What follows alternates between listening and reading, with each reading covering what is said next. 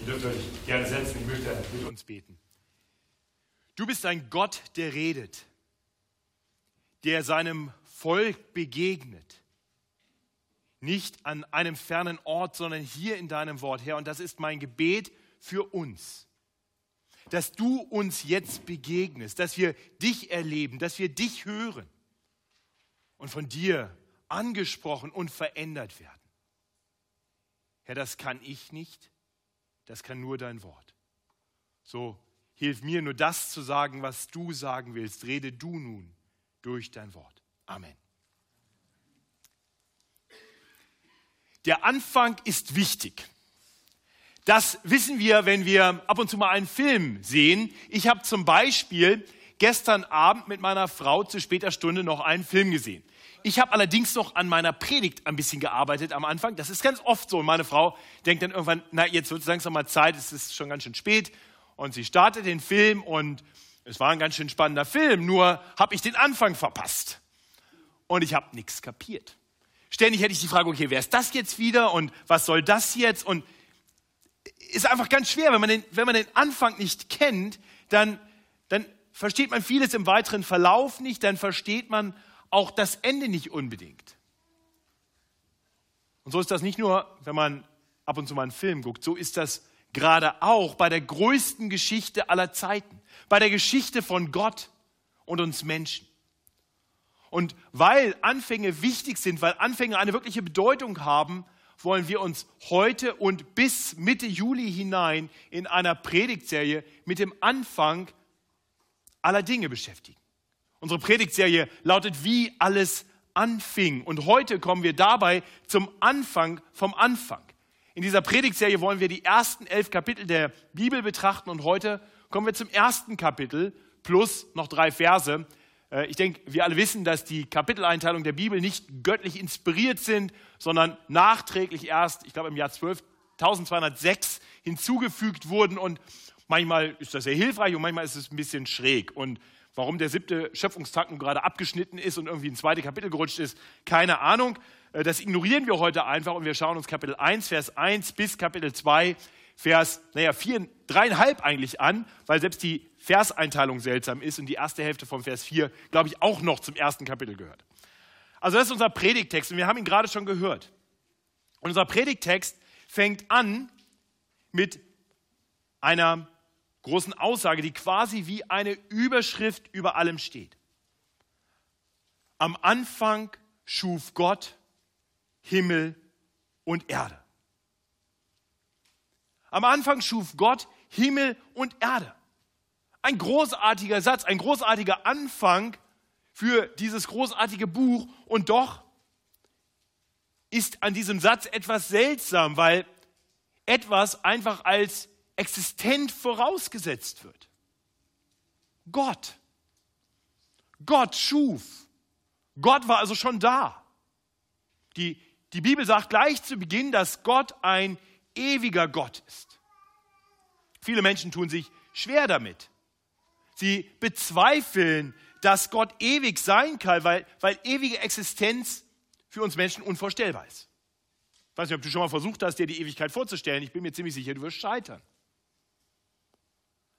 Andererseits, die Alternative funktioniert nicht besser. Ich denke, wenn wir ehrlich sind, dann müssen wir eingestehen, dass wir uns auch nicht vorstellen können, dass irgendwann mal gar nichts war und dann einfach was war. Also, also beides ist letztendlich jenseits dessen, was der menschliche Verstand verstehen kann. Ewige Existenz und eine Zeit, wo es nichts überhaupt nichts gegeben hat, nicht einmal ein Gott, der dann Dinge geschaffen hat. Die einzige wirkliche Erkenntnis, also die wir über den Anfang vom Anfang haben können, liefert uns Gott selbst, liefert uns die Bibel. Und so möchte ich gleich zu Beginn dafür werben, dass es nicht unwissenschaftlich ist. Wenn wir da, wo die Wissenschaft letztendlich kapitulieren muss, auf das vertrauen, was uns Gott offenbart hat der uns geschaffen hat, samt unserem Verstand. Und über sich selbst sagt Gott, dass er von Anfang an war. Er war da, als alles anfing. Und so beginnt diese Predigtserie mit einer grundsätzlichen Herausforderung an uns. Wir müssen eine Entscheidung treffen. Wir müssen entscheiden darüber, was wir eigentlich glauben wollen. Das ist eine Glaubensfrage, um die es hier geht. Glauben wir an irgendwelche von Menschen erdachten, höchst spekulativen Theorien darüber, wie alles anfing? Oder glauben wir dem, was Gott uns darüber offenbart? Es Glaube oder Glaube. Glauben wir an einen Urknall und daran, dass sich diese Welt rein zufällig entwickelt hat? Oder glauben wir an einen allmächtigen, vollkommen guten Schöpfer, der Himmel und Erde gemacht hat? Also ich würde behaupten, dass der es mehr Glauben erfordert, nicht an einen Schöpfer zu glauben. Ja, noch, ich, ich glaube sogar, dass wir sagen können, dass es, dass es nicht sehr wissenschaftlich ist, daran zu glauben, dass diese Welt einfach so entstanden ist. Denn alle wissenschaftlichen Beobachtungen geben uns keinen Anlass zu glauben, dass Dinge einfach so in die Existenz hineinkommen. Und schon gar nicht, wenn wir unsere Welt betrachten in ihrer ganzen Komplexität und Schönheit. Ich denke, es ist leichter, das zu glauben, was wir zu Beginn gehört haben, Hebräer 11.3, dass die Welt durch Gottes Wort geschaffen ist, sodass alles, was man sieht, aus nichts geworden ist. Wenn du das schon glaubst, und ich gehe davon aus, dass der ganz große Teil unter uns hier ist und sagt, ja, das glaube ich natürlich, sonst wäre ich nicht Sonntagabend bei so schönem Wetter in einem Gottesdienst, dann hoffe ich, dass du heute noch etwas mehr verstehst darüber, was es mit der Schöpfung auf sich hat und warum dieser Schöpfungsbericht, den wir gerade in dieser langen Textlesung gehört haben, auch für uns heute relevant ist.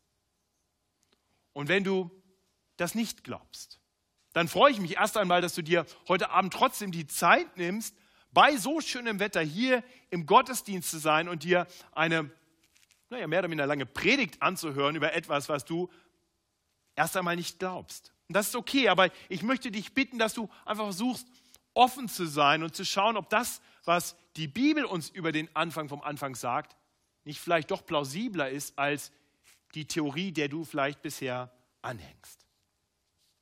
Also kommen wir zu dem, was Gott selbst über die Entstehung von Himmel und Erde zu sagen hat. Ja, Gott schafft Himmel und Erde, aber am Anfang braucht das Ganze noch viel Arbeit. Das sehen wir in Vers 2. Dort heißt es, und die Erde war wüst und leer und es war finster auf der Tiefe und der Geist Gottes schwebte auf dem Wasser. Die Erde war wüst und leer. Auf Hebräisch, die Erde war Tohu, war Bohu. Kommt euch hoffentlich bekannt vor das Wort. Da haben wir es her. Das stammt tatsächlich aus dem zweiten Vers der Bibel. Tohu war Bohu. So war diese Erde. Doch Gott ist ein Gott der Ordnung. Und so macht er sich an die Arbeit und bringt Struktur in das, was wüste und füllt das, was leer ist. Das ist das, was uns in den sechs Schöpfungstagen beschrieben wird. Gott nimmt sich des Tohu Bohus an und verändert es. Wir sehen dabei gleich zu Beginn, wie Gott das tut. So heißt es zu Beginn von Vers 3 und dann immer wieder. Und Gott sprach. Und es ward. Gott, Gottes Wort ist mächtig. Es lässt Dinge entstehen und, und es bringt dann Ordnung. Das ist die erste große Lektion, die wir aus diesem Schöpfungsbericht mitnehmen sollten. Gottes mächtiges Wort lässt Dinge einfach so entstehen und es bringt Ordnung. Gott sprach und Gott sprach, das ist ein Echo, das zieht sich durch jeden dieser sechs Schöpfungstage. Gott spricht und etwas geschieht. Wir, wir sehen also, Gottes Wort hat eine immense Autorität, eine immense Kraft. Was, was Gott mit seinem Wort anordnet, das geschieht. Und ihr Lieben, ich, ich hoffe, wir vertrauen darauf. Wir erkennen, dass Gottes Wort immer das vollbringt, wozu es gesandt ist. Das sehen wir gleich zu Beginn der Bibel und das sehen wir in der ganzen Bibel. Gottes Wort ist ein mächtiges Wort. Und wenn wir verstehen, dass Gott durch sein Wort die ganze Welt schaffen kann, dann denke ich, dürfen wir auch darauf vertrauen, dass Gottes Wort mächtig ist zu tun, was auch immer Gott tun will. Wir sehen dann, wie Gott in den ersten drei Schöpfungstagen in das, was wüst ist, in das Tohu Struktur und Ordnung bringt. Ja, zu Beginn schafft Gott das Licht. Das ist der erste Schöpfungstag. Dort lesen wir, Gott sprach, es werde Licht und es ward Licht. Es ist in gewisser Weise so, dass, dass Gott quasi die Bühne betritt und schaltet erst einmal das Licht ein. Nur, dass er gar keinen Lichtschalter hat und auch keine Lampe. Er sagt einfach, es werde Licht und es ward Licht. Das ist imposant. Aber, aber die Bibel sagt uns jetzt nicht hier, das ist imposant oder das ist spektakulär, sondern was sagt uns die Bibel über das, was Gott getan hat? Gott sah, dass das Licht gut war. Gott sieht, dass das, was er tut, Gott erkennt, dass das, was er tut, gut ist. Und wer schon mal Finsternis erlebt hat, der weiß, dass Licht gut ist. Finsternis kann mal ganz hilfreich sein, wenn man schlafen will. Deswegen machen wir es hier auch nicht so dunkel. Licht hingegen hilft. Licht hilft uns Dinge zu erkennen. Licht hilft uns die Schönheit von Dingen zu erkennen. Licht bringt Sicherheit und Geborgenheit und Dunkelheit, Finsternis wird immer wieder als etwas erkannt, was, was gefährlich ist. Gott spricht, es werde Licht und es ward Licht. Und Gott erkennt, dass es gut ist. Und das ist das nächste Echo. Nach diesem ersten Echo von und Gott sprach, ist das zweite Echo immer, und Gott sah, dass es gut war. Gott sieht alles, was er gemacht hat, und er sieht, dass es gut ist. Also früher einmal zumindest, als ich noch ganz jung war, da war Made in Germany so ein Gütesiegel. Heute, naja, VW-Abgasskandal und so, man weiß nicht mehr so ganz genau, aber ich glaube immer noch so, man kann das vielleicht so sagen. Made in Germany ist, ist relativ gut, aber Made by God ist sehr, sehr gut. Was Gott tut, ist uneingeschränkt gut. Und nachdem er das getan hat, was gut ist, tut er das nächste, was typisch für die ganze Schöpfung ist. Er scheidet, er trennt Licht von Finsternis. So bringt Gott Ordnung und Struktur in seine Schöpfung. Gott nannte das Licht Tag und die Finsternis Nacht. Und da war aus Abend und Morgen der erste Tag. Und das gleiche Muster sehen wir dann im Fortgang, an den nächsten beiden Schöpfungstagen. Am zweiten Schöpfungstag, da schafft Gott eine Feste, eine Trennung. Und wieder trennt er zwei Dinge. Vorher war die Erde irgendwie strukturlos und jetzt bekommt sie eine Struktur. Und wir haben eine Erde, die ist noch komplett gefüllt mit Wasser. Und er trennt diesen, diese Erde, das Wasser, was auf der Erde ist, von dem, von dem Wasser, was irgendwie da drüber ist. Und wir haben jetzt Wolken, wir haben einen Himmel, wir haben Regen, wir haben Wasser oben und wir haben Wasser unten. Wir haben zwei Bereiche. Und wiederum sehen wir, das ist gut. Und dann kommen wir zum, zum dritten Tag und sehen, dass Gott dann, dass dann Gott auch die Erde so verändert, dass die vormals jetzt komplett mit Wasser bedeckte Erde an manchen Stellen sich das Land erhebt und Trockenes zum Vorschein kommt und sich das Wasser sammelt in Meeren. Wir haben jetzt also auch auf der Erde eine gewisse Struktur, die erkennbar wird. Da ist Meer, da ist trockenes Land. Und dann sehen wir am dritten Schöpfungstag, dass Gott gleich noch eine, einen zweiten Schöpfungsakt vollbringt. Gott schafft jetzt auf dem Trocknen, auf dem Land Vegetation. Ja, Gras, Kraut, Bäume entstehen mit ihnen Früchte und Samen. Und so sehen wir, dass jetzt am Ende des dritten Schöpfungstages eine Welt geschaffen ist, die eine Struktur hat. Das, was vormals Tohu war, was wüst war, ist jetzt gut geordnet. Es ist eine wunderbare Welt. Doch noch ist sie leer. Ja, das Tohu ist überwunden, aber das Wabohu, das und leer, das ist noch nicht überwunden. Und so sehen wir jetzt am vierten bis sechsten Schöpfungstag, dass Gott auch sich dieses Wabohus annimmt. Wir sehen, dass, dass diese ganze Schöpfung eine, von, von größter Ordnung zeugt, eine wunderbare Struktur hat. Und wir sehen dabei, dass, dass die Schöpfungstage 4 bis 6 korrespondieren mit den Schöpfungstagen 1 bis 3. Ja, am ersten Tag, da schuf Gott das Licht. Und jetzt am zweiten Tag, äh, am, sechs, am vierten Tag, da schafft Gott jetzt Sonne, Mond und Sterne. Jetzt schafft er diese Lichtkörper. Am zweiten Tag hatten wir gesehen, dass Gott getrennt hatte, das Wasser auf der Erde und im Himmel. Und jetzt am fünften Schöpfungstag, da sehen wir, wie, wie Gott jetzt Wasser und Himmel füllt mit Fischen und Vögeln. Und dann am sechsten Schöpfungstag sehen wir, wie Gott sich jetzt der Erde annimmt, die er Erde und Meer, die er zuvor geschaffen hat. Und jetzt die Erde hat er erhöht. Da war jetzt Trockenes, da war jetzt Vegetation. Und in diese Vegetation hinein lässt Gott am sechsten Schöpfungstag Tiere kommen. Er schafft lauter Lebewesen, die jetzt auf dem Land leben. Und genauso wie am dritten Schöpfungstag, wo er zwei Schöpfungsakte hatte, sehen wir auch am sechsten Schöpfungstag zwei Schöpfungsakte. Gott vollendet sein Werk wiederum in diesem zweiten Schöpfungsakt, indem er nun den Menschen schafft. Die Schaffung des Menschen als Mann und Frau ist also der krönende Abschluss des Schöpfungshandels Gottes. Dabei ist die Schöpfung des Menschen besonders. Wir sehen in dem Schöpfungsbericht über die Schaffung des Menschen einige Dinge, die wir zuvor nicht gesehen haben. Es beginnt schon damit, dass am Anfang dieses Schöpfungsaktes Gott scheinbar im Gespräch mit sich selbst ist, überlegt, was tue ich jetzt, verkündet, was er tut. So heißt es dort, lasst uns Menschen machen. Ein Bild, das uns gleich sei. Schon in Vers 2 hatten wir gesehen, dass, dass Gott einerseits der Gott ist, der spricht und andererseits der Geist Gottes ja, in Vers 2, der Geist Gottes über diesem Tohu Wabohu ist. Und jetzt sehen wir, dass Gott irgendwie mit sich im, im Zwiegespräch ist. Wir, wir sehen also, dass, dass Gott offensichtlich aus mehr als einer Person besteht. Also Zwiegespräch nie im Sinne, dass die nicht einer Meinung sind, also einfach im Gespräch ist. Das ist das Erste, was wir sehen. Hier andeutungsweise ein Gott, der aus mehreren Personen besteht. Das Zweite, was wir sehen, dass Gott den Menschen nach seinem Bilde schafft. So lesen wir in Vers 27. Und Gott schuf den Menschen zu seinem Bilde. Zum Bilde Gottes schuf er ihn und schuf sie als Mann und Frau.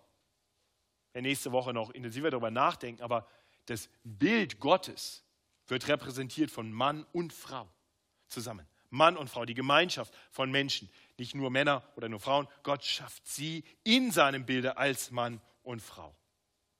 Und dann das Dritte, was wir sehen, ist, dass Gott dem Menschen, den Menschen zwei Aufträge gibt. Das haben wir zuvor in der Schöpfung nicht gesehen. Zuvor hat er einfach Dinge geschaffen, die waren da, die waren gut und damit war es erledigt.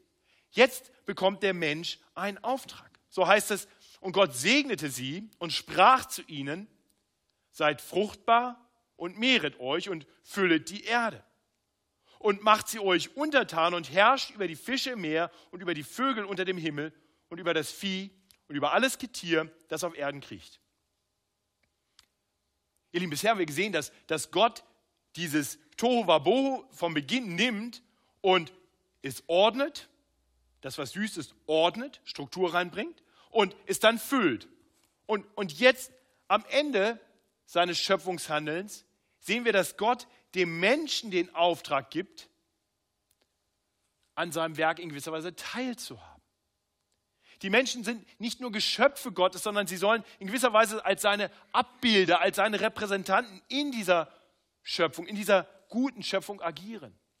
Der, der Mensch, die Menschen sind von Gott dazu eingesetzt, Gottes gute Ordnung zu bewahren. Sie füllen die Erde weiter und sie herrschen darüber und, und haben Acht darauf, dass diese gute Schöpfung bewahrt wird. Und das ist nämlich das, was die Schöpfung am Ende ist. Das Fazit des ganzen Schöpfungshandelns Gottes lesen wir. Und Gott schuf, äh, Gott sah an alles, was er gemacht hatte, und siehe, es war sehr gut. Das Tohu Wabohu hat ein Ende. Diese Welt ist geschaffen und gefüllt, strukturiert, geordnet. Und sie ist sehr gut. Okay, jetzt hören einige diese Worte und sagen, alles klar. Ich bin aber so gespannt, was sagst du jetzt eigentlich zu diesem spannenden Thema? Wie lange hat das gedauert? Wurde heute früh gleich gefragt, habe auch gleich Widerspruch bekommen. Als ich erklärt habe, zu der Frage, ob es sechs 24-Stunden-Tage waren und ob ich davon ausgehe, dass diese sechs Tage chronologisch stattgefunden haben, da habe ich gesagt, und das sage ich jetzt auch nochmal, und dazu stehe ich immer noch, ich bin noch nicht eines Besseren belehrt worden, dass ich Gott das ohne jede Frage zutraue. Gott ist nichts unmöglich. Er kann Licht schaffen ohne Sonne. Gott kann tun, was er will. Gott ist Gott. Ich habe im Gemeindebrief ein bisschen darüber geschrieben und habe meine Tochter zitiert, die neun Jahre alt ist und die, als wir mit jemandem im Gespräch waren über die Schöpfung, mir jemand sagt, das ist ja alles Blödsinn, meine Tochter mich nachher zur Seite nahm und sagt, Daddy, nennt mich Daddy, das ist äh, die amerikanische Vorprägung, ähm, Daddy, warum hat die so ein Problem damit? Das verstehe ich nicht. Wie lange kann das dauern, die paar Sachen zu sagen?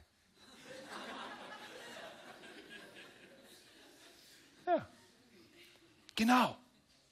Ich, ich denke, Gott kann diese Schöpfung schaffen mit einigen wenigen Worten und es geschieht. Gott unterliegt auch nicht den Naturgesetzen, die hat er gleich mitgeschaffen. Gott hat das alles so geordnet. Und doch, und doch, halte ich es nicht für notwendig, darauf zu bestehen, dass es sechs 24-Stunden-Tage waren.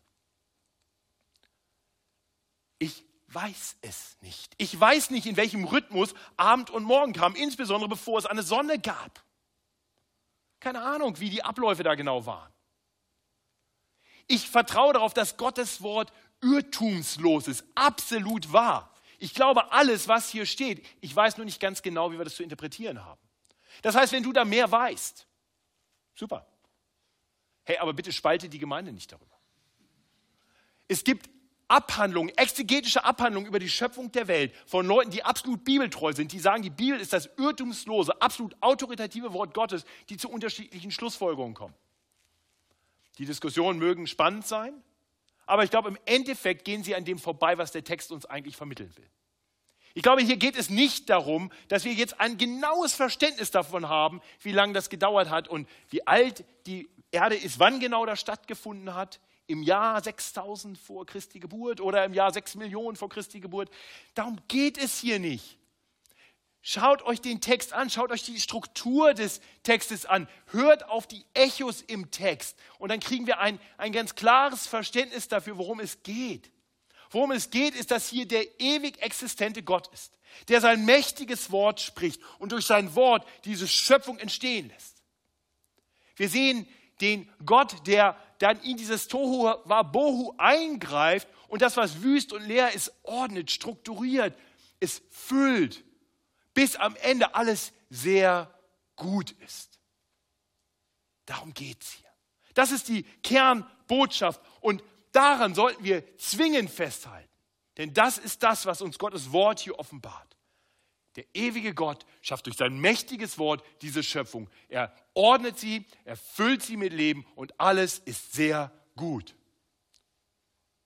Und weil alles sehr gut ist, kann Gott dann ruhen. Das lesen wir dann zu Beginn von Kapitel 2. Dort heißt es, so wurden vollendet Himmel und Erde mit ihrem ganzen Heer und so vollendete Gott am siebten Tag seine Werke, die er machte und ruhte am siebten Tag von allen seinen Werken, die er gemacht hat. Und Gott segnete den siebten Tag und heiligte ihn, weil er an ihm ruhte von allen seinen Werken, die Gott geschaffen und gemacht hatte. So sind Himmel und Erde geworden als sie geschaffen wurden. Gott hat sein Werk vollbracht. Es ist paradiesisch. Und so kann Gott nun ruhen. Es gibt nichts mehr für ihn zu tun. Er ruht von allen seinen Werken, die er geschaffen und gemacht hat. Okay. Und was hat das jetzt mit uns zu tun? Nun, vielleicht sitzt ihr und sagt, ist ja ganz interessant, ist ja auch ganz nett, die Struktur war mir noch nicht aufgefallen, das mit Tohuwabo ist ja irgendwie ganz witzig, aber für mich ist das eigentlich ziemlich irrelevant. Nun, ich glaube, es ist nicht irrelevant. Ich glaube, es ist von größter Bedeutung. In der Tat, ich glaube, festzuhalten an dieser Lehre, an der Schöpfung der Welt, ist von zentraler Bedeutung für dein Verstehen können des Fortgangs der Bibel und des Endes der Geschichte. Das heißt, wenn wir die, den biblischen Schöpfungsbericht verwerfen, bekommen wir ein riesiges Problem mit dem Rest der Bibel. Und ich hoffe, ich kann euch das jetzt zeigen. Und ich hoffe, ihr merkt, warum es so bedeutend ist, auch wenn wir uns über die Schöpfungstage freundlich streiten können. Anzuerkennen, dass diese Welt von Gott geschaffen wurde und dass das, was hier beschrieben wird, wahr ist, von größter Bedeutung ist. Ich möchte uns einfach noch mal ganz kurz mitnehmen in die Dinge, die wir über die Schöpfung sehen. Vier Punkte konkret. Wir haben zuerst einmal gesehen, dass Gott ewig ist. Gott existiert. Sonst wäre Gott auch nicht Gott. Wenn Gott von irgendwem oder irgendetwas geschaffen wäre, wenn Gott eine Schöpfung selber wäre, dann wäre er nicht Gott. Und wenn es keinen Gott gäbe, dann wäre alles sinnlos. Denn ohne Gott hat diese Welt keinen Sinn. Unser Leben wäre Zufall. Und es würde irgendwann enden, auch zufällig wahrscheinlich oder vielleicht auch geplant, aber dann von Menschen geplant. Und dann ist es vorbei. Ohne Gott ist alles sinnlos. Aber Gott existiert von Anbeginn der Zeit und Gott schafft alles, was es gibt. Und das ist das Zweite, was wir gesehen haben. Gott sprach und es war. Gottes mächtiges Wort lässt Dinge entstehen. Gottes Wort hat die, die Schaffenskraft, um alles zu tun. Das ist das Zweite, was wir bedenken sollten. Das Dritte ist, dass Gott in das ursprüngliche Tohu Wabohu gute Ordnung bringt. Gott schafft gute Ordnung durch sein gesprochenes Wort. Und dann vierten sehen wir, dass nachdem diese gute Ordnung entstanden ist und alles sehr gut war, Gott ruhen konnte. Nun erkennen wir, dass das heute nicht mehr so ist. Wir Menschen haben die Ruhe gestört. Wir sind Ruhestörer. Gott hatte sich zur Ruhe gesetzt in gewisser Weise, er hatte den Menschen einen Auftrag gegeben, über die Schöpfung zu, zu herrschen, sie zu verwalten. Alles war sehr gut, für Gott war nichts mehr zu tun. Aber wir Menschen haben Unordnung gemacht. Wir haben wieder Tohu Wabohu verursacht. Wir werden das in zwei Wochen sehen, wenn wir zum 1. Mose Kapitel 3 kommen. Da werden wir sehen, wie das alles in dieser Welt geschehen ist, dass die Menschen auf einmal angefangen haben, Gottes Wort nicht mehr zu vertrauen, sondern zu zweifeln ihre eigenen Wege zu gehen, anstatt darauf zu vertrauen, dass Gott es besser weiß. Und so kam Chaos zurück in diese Welt. Und so konnte Gott nicht länger ruhen. Gott griff ein in diese Schöpfung, um eine neue Schöpfung zu kreieren. Und dazu tat Gott genau das Gleiche, was er zu Beginn getan hat. Gott sandte sein Wort in diese Welt. Nur dieses Mal kam Gottes Wort in Menschengestalt. Wir lesen im Johannesevangelium gleich zu Beginn folgende Worte. Im Anfang war das Wort, das haben wir gesehen, am Anfang war das Wort und das Wort war bei Gott und Gott war das Wort. Gottes Wort und Gott kann man nicht trennen, sie gehören zusammen. Und dann heißt es einige Verse weiter, und das Wort ward Fleisch und wohnte unter uns. Und wir sahen seine Herrlichkeit, eine Herrlichkeit als des eingeborenen Sohnes vom Vater, voller Gnade und Wahrheit. Und ich denke, wir alle wissen, von wem hier die Rede ist. Es geht um Jesus Christus. Jesus Christus ist das fleischgewordene Wort Gottes. Und in ihm, in seinem Leben sehen wir, wie Gottes Wort nichts an seiner Schaffenskraft eingebüßt hat. Das Wort Gottes kommt in diese Welt und spricht und es wahrt. Jesus spricht und das Wasser wird Wein. Jesus spricht und Wind und Wellen müssen ihm gehorchen. Jesus spricht und Lahme stehen auf, Blinde können sehen, Tote kommen zurück zum Leben. Und mehr als das, nicht nur, dass Tote zurück zum Leben kommen, nein, komplett geistlich tote Menschen bekommen wahres, geistliches, ewiges Leben. Wenn du heute hier sitzt und bist ein Nachfolger Jesu Christus, wenn du jemand bist, der Jesus Christus anerkennt als deinen Retter und Herrn, dann weißt du, dass das auf dich zutrifft. Der Apostel Petrus schreibt über uns Christen. Ihr seid wiedergeboren, also in gewisser Weise neu geschaffen worden, nicht aus vergänglichem, sondern aus unvergänglichem Samen, nämlich durch das lebendige Wort Gottes, das da bleibt. Der Apostel Paulus macht deutlich, dass das kein Zufall ist, dass wir hier ganz ähnliche Sprache haben. Er zeigt, wie die Schöpfung aus 1. Mose 1 unmittelbar zusammenhängt mit dieser neuen Schöpfung. Wir sehen, dass die neue Schöpfung wiederum von Gott initiiert ist und durch sein Wort geschieht, durch die Verkündigung des Wortes Gottes. Und im Zentrum dieses Wortes Gottes steht Jesus Christus der das Wort Gottes in Person ist. Gott sprach und es ward. Wir sehen im 2. Korinther 4 ab Vers 5, wie Paulus beschreibt, dass die Verkündigung dieses Wortes den gleichen Effekt hat wie die Schöpfung ganz am Anfang aller Dinge. Dort heißt es, denn wir predigen nicht uns selbst, sondern Jesus Christus, dass er der Herr ist, wir aber eure Knechte um Jesu willen. Denn Gott, der sprach, Licht soll aus der Finsternis hervorleuchten.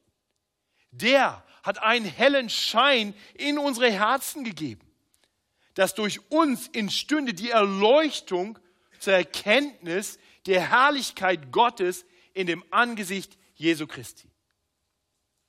Und dann erklärt Paulus, dass er weiß, dass das nicht von ihm kommt, dass das nicht in ihm liegt. Er sagt, wir haben diesen Schatz in irdenen Gefäßen, damit beschreibt er sich selbst, damit die überschwängliche Kraft von Gott sei und nicht von uns. Darf ich dich fragen, ob du das glaubst? Glaubst du, dass dieses Wort Gottes heute auch noch eine so immense Kraft hat? Gottes Wort ist mächtig. Es schafft etwas aus nichts. Es hat die Kraft, Dinge einfach entstehen zu lassen. Das heißt, wenn du morgen in deinem Alltag auf Menschen triffst, denen du vielleicht schon häufiger das Wort Gottes bezeugt hast und denkst, das bringt nichts. Mit dem muss ich nicht reden. Ich habe schon so oft probiert oder mit dem probiere ich es gar nicht erst, weil das ist ein hoffnungsloser Fall. Denn erinnere dich daran, was, was Gottes Wort zu tun vermag. Gott spricht und boom, Licht, Sterne, alles, was es gibt. Und Gott kann sprechen und geistlich Tote stehen auf einmal auf. Vielleicht liest du heute Abend nochmal die Vision aus Hesekiel 37. Ganz spannend, wie, wie Gott sein Wort sendet und aus toten Knochen eine ganze Armee von Menschen wird. Ich hoffe, dich ermutigt der Schöpfungsbericht neu zu erkennen, wie mächtig Gottes Wort ist. Und wenn du selber dieses Wort noch nicht wirklich erkannt hast, wenn du vielleicht heute hier bist, weil dich jemand eingeladen hat oder weil du vielleicht schon eine Zeit kommst und Fragen hast über den christlichen Glauben, aber dann möchte ich dir Mut machen. Setz dich diesem Wort aus. Gib Gott die Chance, zu dir zu reden. Lies die Bibel und, und erlebe einfach, dass, dass dieses Wort nicht einfach ein normales Buch ist, sondern dass es ein Wort ist, das lebendig und kräftig ist. Das bei dir auf einmal Lichter anschalten kann, von denen du gar nicht wusstest, dass die da sind. Das deinem Leben auf einmal einen Sinn geben kann, den du nicht für möglich gehalten hast. Dass Gottes Wort dein Leben von Grund auf verändern kann. Ich verkündige dieses Wort genau in der Hoffnung, dass es das tut. Ja, in der Gewissheit, dass es das immer wieder tut.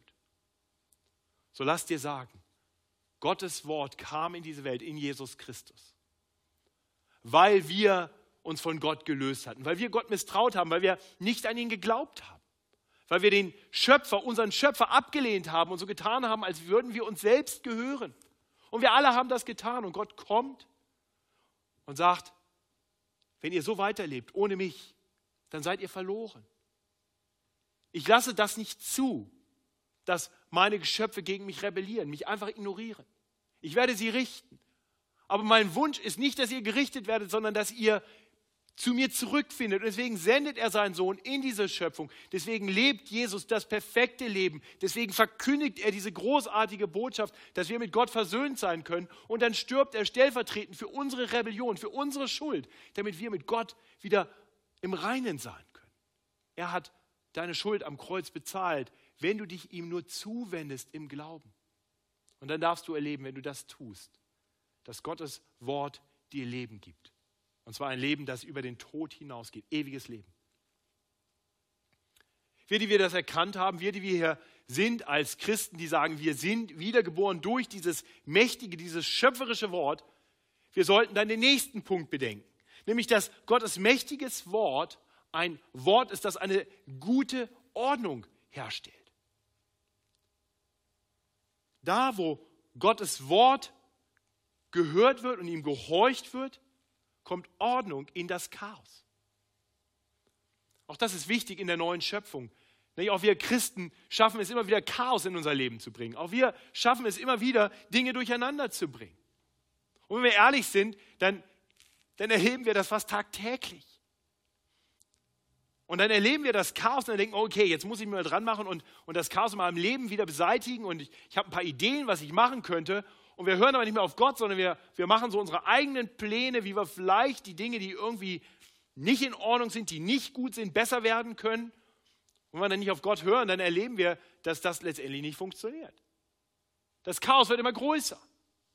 Wir sind Experten darin, Tohu Wabohu zu verursachen. Und Gott ist ein Meister darin, Tohu Wabohu wegzuräumen. Gottes Wort bringt Ordnung. Gott weiß am besten, was gut ist. Und so möchte ich dich fragen, gibt es Dinge in deinem Leben, die nicht in Ordnung sind? Dinge, die aus dem Lot geraten sind? Dinge, die unordentlich, ungut sind? Da möchte ich dir Mut machen. Hör auf Gottes Wort. Lass dir von Gott sagen, was gut und richtig ist. Lass dich von Gott korrigieren und erlebe, wie Gottes Wort in dein Leben eine neue Ordnung bringen wird. Wie Gottes Wort Dinge in deinem Leben wieder gut werden lässt. Das kann nur Gott. Dein Schöpfer weiß am besten, was gut für dich ist. Und das sehen wir auch darin, dass Gott, der nachdem er alles geschaffen hatte, ruhte, in dieser Ruhe dann angeordnet hat, dass auch wir ruhen sollen. Er hat den siebten Tag gesegnet als einen Ruhetag und einige Zeit später dann in den zehn Geboten angeordnet, dass der Mensch diesen Tag heiligen soll. Das heißt, nach sechs Tagen Arbeit am siebten Tag ruhen soll. Das ist ein, ein Muster, das Gott uns gegeben hat. Und Gott sagt, das ist, das ist eine Ordnung für euch, eine ewige Ordnung, die gut ist für euch.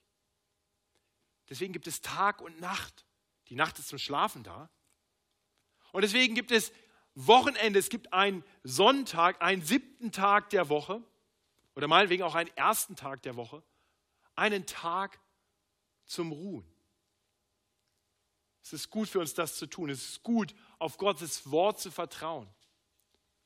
Nun gehöre ich zu den Menschen, die sich schwer damit tun. Ich weiß nicht, wie das bei dir ist, aber ich gehöre so in die Kategorie der Rastlosen. Ich denke immer, Mensch, Schlafen ist Zeitverschwendung. Wer mich kennt, der weiß, das stimmt. Meine Frau hat heute auf dem Weg zurück, heute nach dem Morgengottesdienst gesagt, Jo, das fand ich ja ganz ehrlich, dass du das mal zugegeben hast. Und ich weiß, es ist falsch. Gottes Wort, das Lesen dieses Textes hat mich neu davon überführt, dass ich immer wieder einem Denkfehler aufsitze. Mein Denkfehler ist, dass ich meine Zeit einsetzen muss, weil diese Welt ja nicht in Ordnung ist und ich mich irgendwie einbringen muss und und, und so viel Zeit wie möglich geben muss, damit es so gut wie möglich werden kann. Und dabei verkenne ich vollkommen, dass Gott besser weiß, was gut und richtig ist. Und Gott sagt, Matthias und du auch, der siebte Tag ist geheiligt. Ruhen. Einmal in der Woche, einen Tag Ruhe. Die Nacht zum Schlafen. Und wisst ihr, warum wir das können? Weil unser ewiger Gott nicht ist wie wir. Die Bibel sagt uns, dass unser Gott nicht schläft. Ja, Gott hat am siebten Tag geruht, als alles sehr gut war.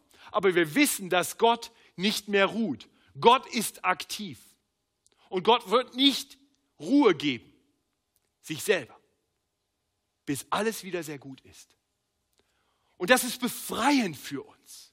Deswegen darf ich auch mal loslassen, deswegen darf ich mich auch mal zurücklehnen. Ich lade euch nicht ein, sieben Tage die Woche zu ruhen, aber einen Tag.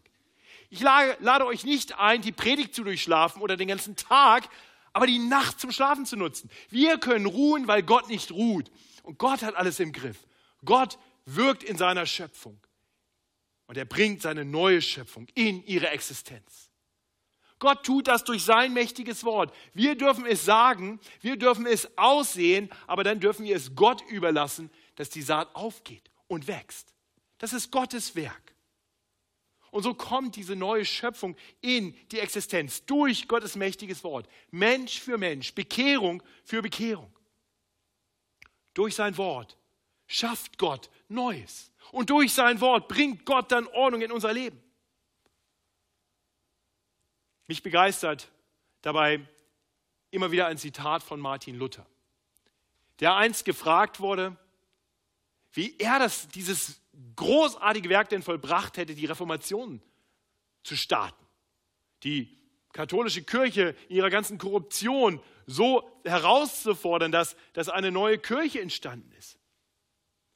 Martin Luther wusste genau, wie das geschehen ist. Er erklärte auf die Frage, ich habe einfach nur das Wort Gottes gelehrt, gepredigt und geschrieben. Und dann, während ich schlief, oder, das ist eine Alternative zum Schlafen, mit meinem Freund Philipp und von Amsdorf Wittenberger Bier getrunken habe, hat das Wort das Papsttum mehr geschwächt, als es jemals ein Prinz oder Herrscher vermocht hätte. Ich habe nichts getan. Das Wort tat das alles. Gottes Wort ist das schöpfende Wort, das schöpferische Wort. Und so dürfen wir wissen, dass Gottes Wort weiter ausgeht und diese Welt weiter umgestaltet und eines Tages kommen wird und alles zu einem großen Abschluss bringen wird. Diese Welt wird komplett neu gestaltet werden. Es wird eine komplett neue Schöpfung da sein. Neuer Himmel, neue Erde. Kein Tohuwabohu mehr. Alles in bester Ordnung. Gott wird wieder das tun, was er zu Beginn tat. Er wird scheiden, das Gute von dem Nicht so Guten.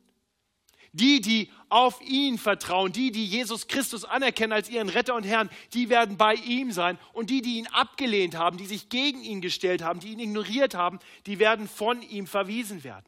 Die einen werden in diese neue Schöpfung einziehen und die anderen werden auf ewig erleben, was es heißt, ohne Gott zu existieren. Es wird Heulen und Zähneklappern sein. Gott wird wieder scheiden, die Gläubigen von den Ungläubigen. Und die Gläubigen, die werden die Gegenwart Gottes erleben und die werden dann das erleben, was wir heute uns vielleicht noch gar nicht allzu wunderbar vorstellen. Sie werden erleben, dass Ruhe etwas Großartiges ist. Dann wird Ruhe sein, eine Ruhe, die verbunden ist mit sehr, sehr, sehr gut, mit Herrlichkeit, eine Ruhe, in der es keine Rastlosigkeit mehr gibt, weil auch dann für uns nichts mehr zu tun sein wird, außer für alle Ewigkeit das zu genießen, was Gott uns gibt. Gott ist der Schöpfer aller Dinge und Gott wird alles zu einem guten Ende bringen. Ich bete. Himmlischer Vater, danke, dass du der Allmächtige bist. Danke, dass du aus dem Nichts diese Welt in ihrer Existenz gesprochen hast. Danke, dass du das, was ursprünglich wüst und leer war, gefüllt hast, geordnet hast. Danke, dass du eine sehr gute Schöpfung geschaffen hast. Und danke, dass wir noch ganz viel davon auch heute sehen können. Dass bei allem Tohu Wabohu, was in dieser Welt ist, auch noch so viel da ist, wo wir erkennen können, dass wir einen großartigen, einen kreativen, einen guten, einen allmächtigen Schöpfer haben. Und danke, dass du in dieser Welt aktiv bist. Danke, dass du an deiner neuen Schöpfung wirkst. Danke, dass wir durch den Glauben schon neue Menschen sein dürfen, eine Wiedergeburt haben dürfen, mit dir leben dürfen. Ich bete für die unter uns, die das noch nicht erlebt haben. Herr, hilf ihnen zu erkennen, dass du wahrhaftig der Herr aller Dinge bist, dass du der Schöpfer und Eigentümer des ganzen Universums bist. Hilf ihnen, sich dir zuzuwenden, deinem Wort Vertrauen zu schenken. Danke, dass dein Wort in unser Leben dann Ordnung bringt und Dinge gut werden lässt, bis eines Tages alles wieder sehr gut sein wird. Danke, Herr, dass wir ruhen dürfen, weil du wirkst, weil du der Anfänger und der Vollender aller Dinge bist. Und so preisen wir dich, unseren ewigen Gott, der vor aller Zeit war, der ist und der für immer sein wird. Amen.